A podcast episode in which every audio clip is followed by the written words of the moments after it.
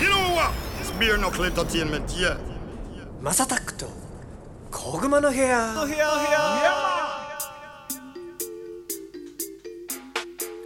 You said it.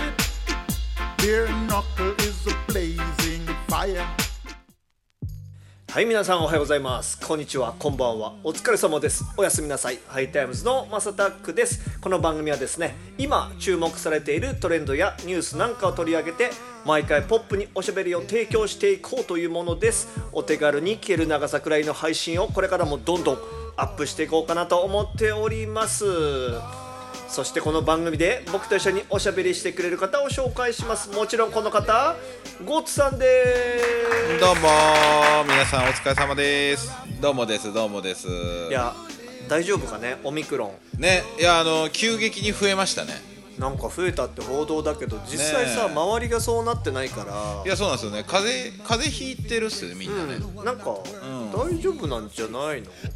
ね僕も正直そう思ってますけどまあ今日さ収録日21日ですけど、まあ大阪兵庫京都も、ねまん延防止要請に舵切りましたね。マンボウはい。あれもともとだって大阪兵庫京都がまん延防止の要請を断ってたんですよ。であの関東は出して、あの兵庫大阪西側は出し、出さずにっていうのでおおこれちょっと日本割れるんちゃうと思ったんですけど確かに確かに。1日で出してきましたね。結局出したんだと思って。これ何？マンボウは今回はなんかなんか前のやつって結構強制力というか、はいはいはい。なんかちょっとやめなさい感あったじゃないですか、はい今回なんか緩くないですか？そんなことないいや緩くないかって言われると多分国側はあんま変わってないんですよ。うんうんうんうん変わってないんですけど、あのなんつうんですかね。やっぱりこの1年で、まあ、前から僕言ってますけど、はいはいはい。あのやった方が儲かる人たちがいるじゃないですか。飲食店ね。そう開けた方がねその協力金もらわないで、うん。あのいや開けますと、うん。っていう方が人はねうまくいってる感じはす確かにするよね。そう。で、ある意味で言うとちょっと一応なんかそのダメだみたいな感じでうん言われちゃうじゃないですか、はい。あのしあれ何でしたっけ？あそこのホームページとかに上げられちゃうんでしたっけ？ああさらされるってこと？なんかさらされたりとかするのが、まあ問題になったりとかしてましたけどそれは今回はなんかなさそうですよね。うーんもうさすがにさ前も先週か先々週もゴッツさんいたけど、国民もそんなアホじゃないんちゃうかっていいうやですですですところでなんかデルデルタでしたっけ？前のやつ。なんかその結構きついやつはうん。ねあの本当にきついと思うんですけど今のこのオミクロン君はそんなにそうですよね。あのー正味えっ、とまあ僕が聞いてる話では、うんうんうん。えー重症化してない患者さん、うんうん。まあ、ある意味で言うと経過観察が必要な患者さんも、はいはいはい。ああいう救急中 ICU の中って ICU じゃないか、あのなんか隔離病院に入院措置させられたりとか、うんうんうんまあある意味で言うとあのホテルで OK な人もはいはい一応入院させたりとかしてるから、うんうん。病床が埋まってきてるんですけど、はいはいはい。やっぱもうマジでやばい重症者はそんなにいないみたいですよやっぱり。そうよね、あとなんかさこれちょっともう都市伝説的ですけど、はい。ビル・ゲイツさんが、ん。いやもうそのうちとこの,、あのコロナというのは風邪のようになるから大大丈夫だと思いますみたいなことを宣言この前してたので、うんまあビル・ゲイツさんが言うんだからもう終わんじゃないっていう。いやーまあそりゃそうですね、うん、ビル・ゲイツも言ってますしあとファイんファイザーでしたっけ？ファイザーも言ってましたよね。あでもファイザーはあれか2023年まで続くっつってたんだ。そうなんだもう、儲かりますねずっとね。儲かりますねあいつらね。まあまあ。言っていいのか分かんないけどね。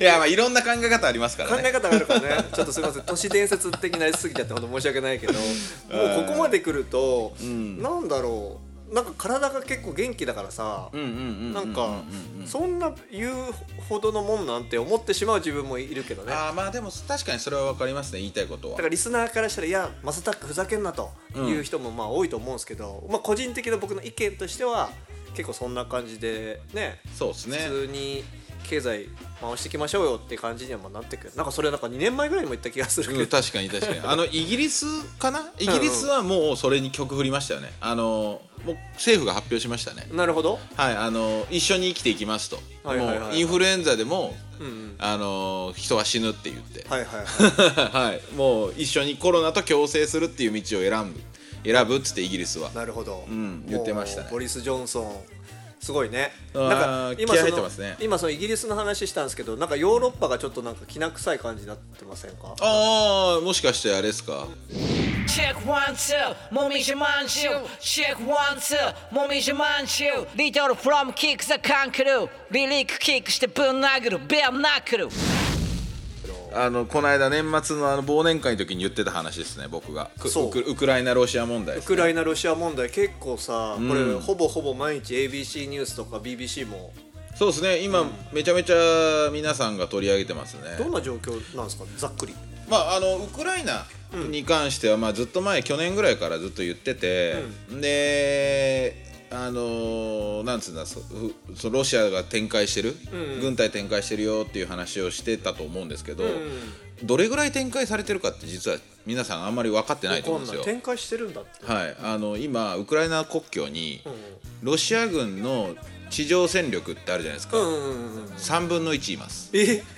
はい、でそのうちのえ怖いね。これ後でちょっと触れますけど。ガチで怖いなカザフスタンってこの間クーデターあったの知ってまあすえそうなの？ああれクーデターなんですよ。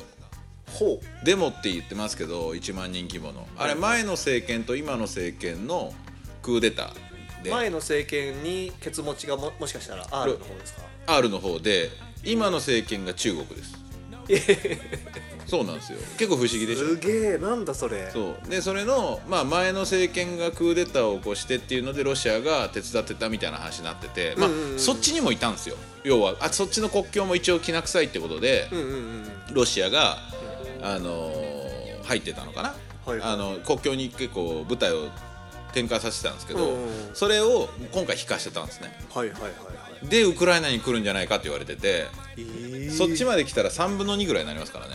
それってマジで戦争？まあかまああるっすね。僕は結構だからそのあるっていうのはうんまあ戦争っていうかまあウウクライナってもうこの間の2014年でしたっけ？5年6年ぐらいのあのクリミア併合？うん。あの辺でもう戦争中の感覚らしいですよクウクライナの人たちは。えー、なんかかわいそうだね。もう1万4000人ぐらい人死んでるっすからねえ？軍軍隊はい。それはもう病気とかじゃなくてあ戦争戦戦いでってことですね？戦争ではいそうですそうです。うわで今回マジでやばいやばいってみんなが言い出してる理由が、ん。えーっとまずアメリカがーね参加しようとしてないいやアメリカはねあのバイデンがすげえひむちゃくちゃというか、まあ、昔のアメリカ人。うんで第二次世界大戦前のアメリカみたいな動きしてて、うんうんうん要はロシアが攻めてもうんうん。あの僕らは兵は出しませんっつって言っちゃったんですよもうすでに。はいはいはい。軍事行動しませんって、うんただ制裁しますって言ってるんですね。ほうほうほう。であのバイデンはもうせ経済制裁はしますよっていうのはもうそれで牽制をしていこうっていう方向性なんですよ。なるほど。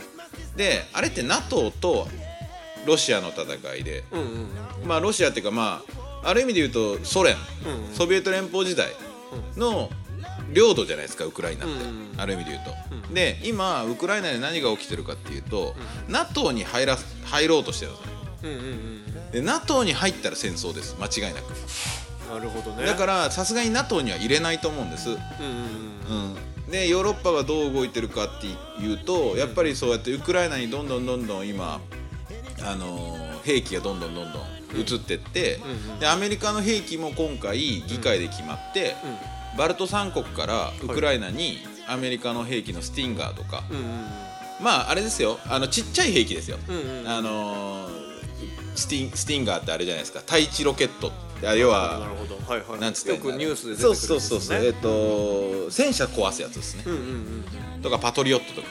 ああいうちっこい兵器がすごい今ウクライナに配備されて始めてて。だからロシアからすれば、NATO が拡大してきたっていう言い方思いなんですよね、自分家の要は領地だったわけじゃないですか、ウクライナってもともとで干渉地だったんですよ今。ウクライナとかベラルーシとか、うんうんうんソ連じゃないけどウクあのロシアの要は友達というかでい影響下にある国みたいな、でどうにかなってたんですよ。ロシアのあのロシアとヨーロッパの関係がですね、で今はよロシアはこうウクライナがもう NATO に取られたと。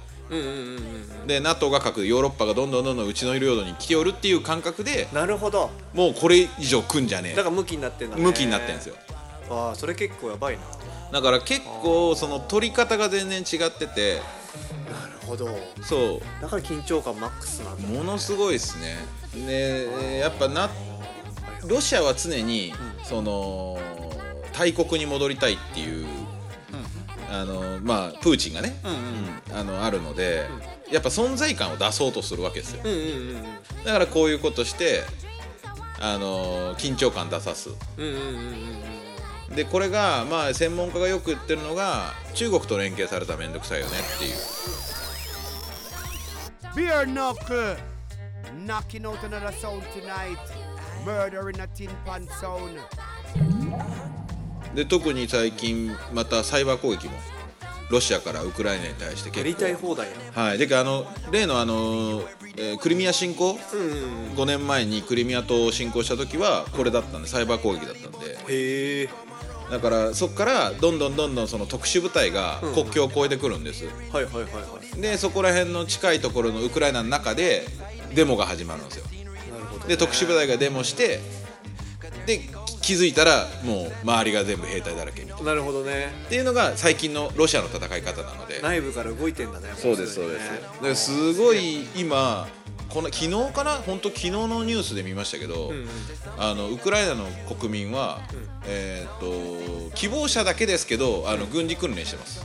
マジで？はい。なんさんのツイッターでなんか上げてたよね。そうですそうそうそうそうそうああげねびっくりしましたねいろいろとまあ今だけ本当に、多分近年まれに見るぐらいあの緊張が高まってるってそれも大国だもんねはい言ってた。これは日本は対岸の火事的な感じではやっぱないいやこれがね、これがですよ、ん。僕が個人的に思うことですね、まあ専門家の方も何人かおっしゃってる方いらっしゃったんですけど、うんうんうん僕らがその今台湾有事うんうんうん。でわちゃわちゃやってるじゃないですか、ね。